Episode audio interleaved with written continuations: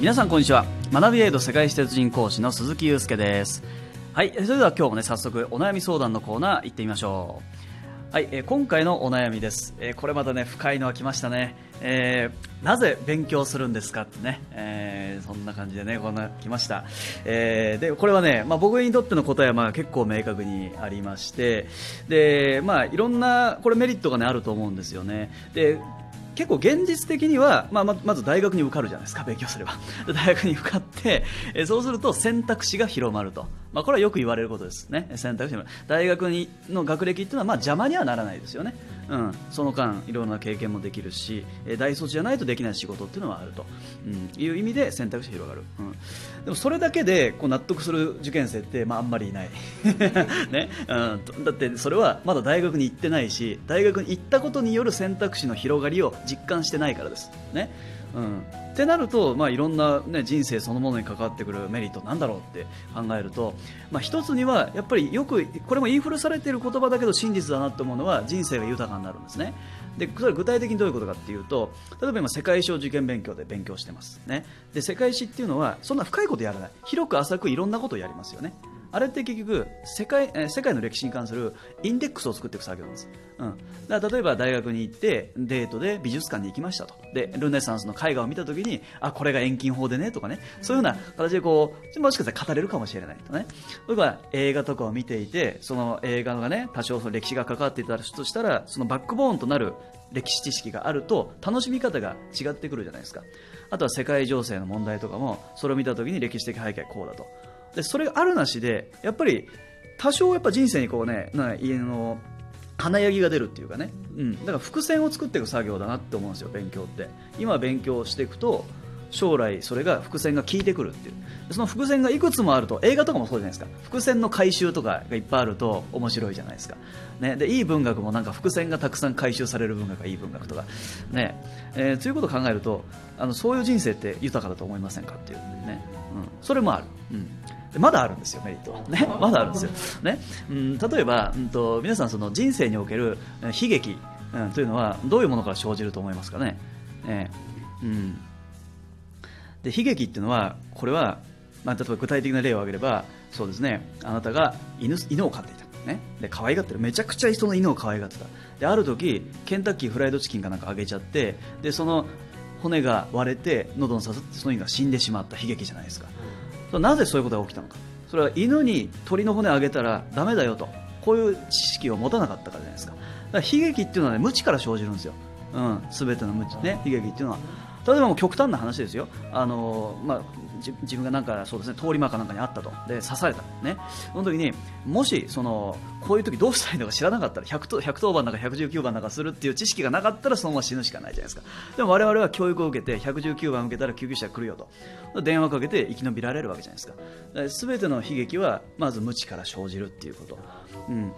さらにはですよあの恐怖っていうのも無知から生じるんですよね。全ての無知恐怖は無知から生じるなんて言葉ありますよね、知らないからなんか必要以上に人間って恐怖しちゃうんですよ、うん、だから事前にこうなるんじゃないかなとここだかこういうことかなってビクビクしたんだけど実際そのものに、えー、相対すると大してもなかったとかってこと結構あると思うんですよね、うん、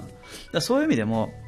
あのいろいろ知識を入れておくことで人生のこうリスクヘッジができるというかね、うん、そういう意味があるのでトータルするとやっぱりこうよく生きる生きやすくなっていくんじゃないかなと勉強って思うんですよ。うん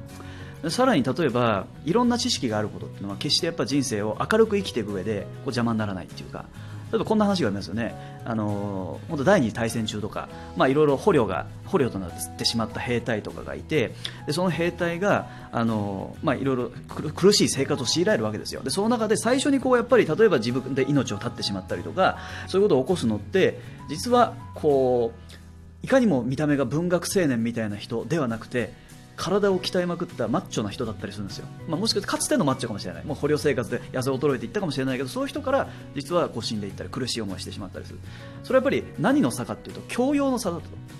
その文学青年みたいな人はたくさんの文学とかいろんな書物を読んで頭の中にいろんなこう知識のインデックスを持ってるわけです。そうすると今自分の生活は苦しいかもしれない、え苦しい境遇に置かれてるかもしれない。だけど昔読んだそう15歳ぐらいの時に読んだあの小説の中の主人公はもっと辛かったなと。それと比べれば今の自分なんて大したことないやっていうふうに意識をこう反らせるわけですよね、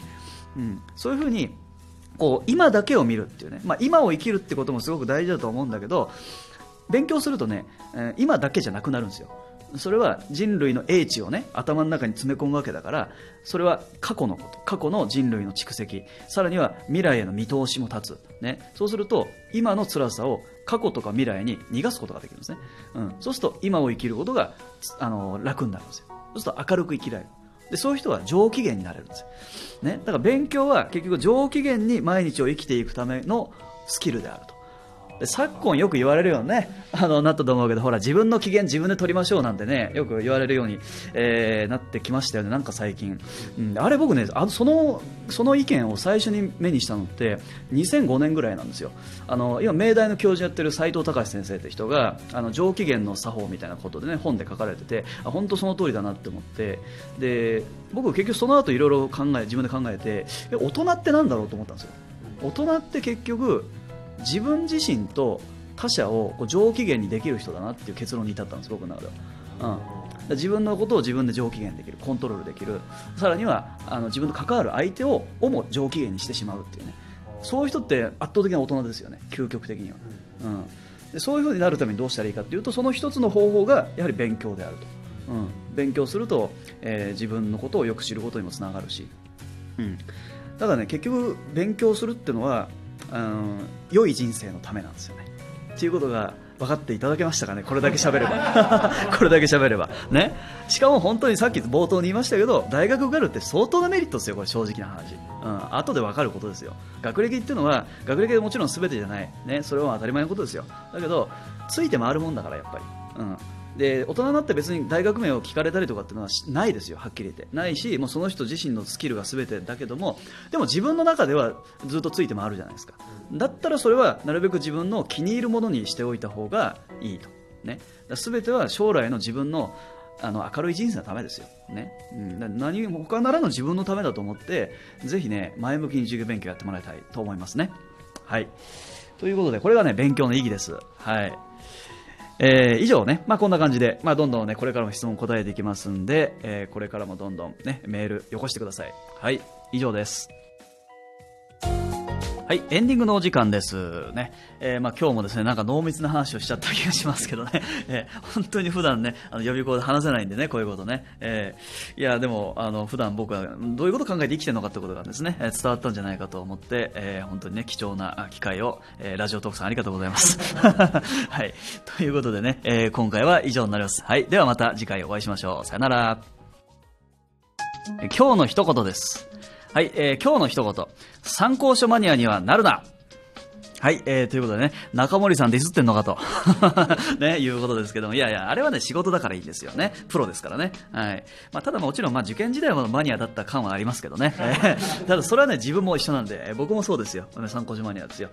まあ、あの、参考書コーナーね、書店に行くとね、もう本当に時間経つの忘れちゃってたわけですよ。えー、で、本当に参考書を買って、えー、で、それをじゃやりきったかっていうと、もちろんやりきれないんですよ。いろんな科目あるわけだし。ね。で、だからね、あの感覚って多分今の受験生も一部あるのかなって気がしてて結局なんかこう、うん、あのお金で偏差値買うみたいな感覚ですかね。参考書買って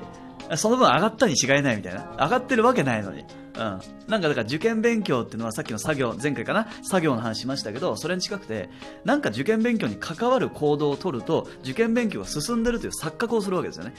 でこれも参考書を購入するという。そう、うん、だからあのちゃんと点検をしてほしい。それをやるのやったのかと。やる気があるのかそれはと、ね、で続きそうなのか。そして今の自分に必要な参考書なのかってことをちゃんと精査した上で揃えてってねっていうことですよ、うん。